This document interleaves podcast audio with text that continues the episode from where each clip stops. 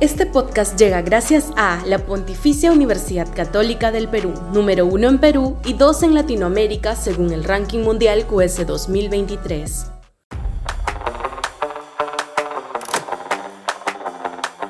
Nuevo oxígeno ministerial.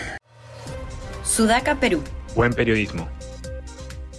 El gobierno debió aprovechar el informe de la CIT para ejecutar un cambio ministerial que su gabinete, muy desgastado, ya pide a gritos. El primer Otaro es solvente y competente, pero sus ideas de acción parecen reñidas con las circunstancias actuales y sus necesidades. El recambio ministerial es un acto político que puede tener efectos benéficos para un gobierno y para el país. Puede dar un nuevo impulso al argumento y aportar una perspectiva fresca y renovada a la trama política. En primer lugar, un recambio ministerial puede mejorar la gestión gubernamental, ya que permite la incorporación de nuevas ideas y la eliminación de aquellas políticas que han demostrado ser ineficaces. De esta forma, se pueden impulsar cambios significativos en áreas claves como la economía, la educación, la salud, entre otras. Además, la llegada de nuevos ministros puede revitalizar el equipo gubernamental y dar un impulso de energía que permita hacer frente a los desafíos políticos y sociales. Por otro lado, contribuiría a mejorar la imagen del gobierno ante la opinión pública. Si el recambio se realiza de manera transparente y se seleccionan a personas con perfiles idóneos y competentes, la sociedad puede percibir que el gobierno está trabajando con seriedad y compromiso.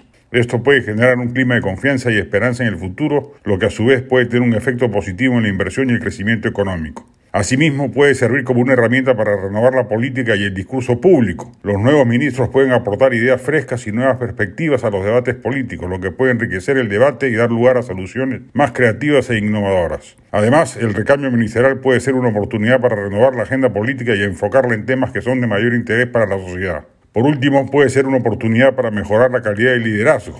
La selección de los nuevos ministros es una oportunidad para buscar personas con experiencia, capacidad y liderazgo que estén dispuestas a asumir los desafíos que enfrenta el país. Esto puede mejorar la calidad de la toma de decisiones y permitir que el gobierno esté mejor preparado para afrontar los desafíos políticos y sociales que se presenten en el futuro.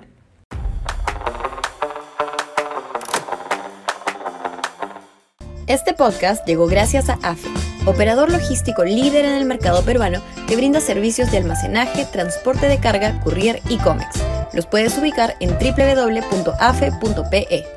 Este podcast llega gracias a la Pontificia Universidad Católica del Perú, número uno en Perú y dos en Latinoamérica según el ranking mundial QS 2023.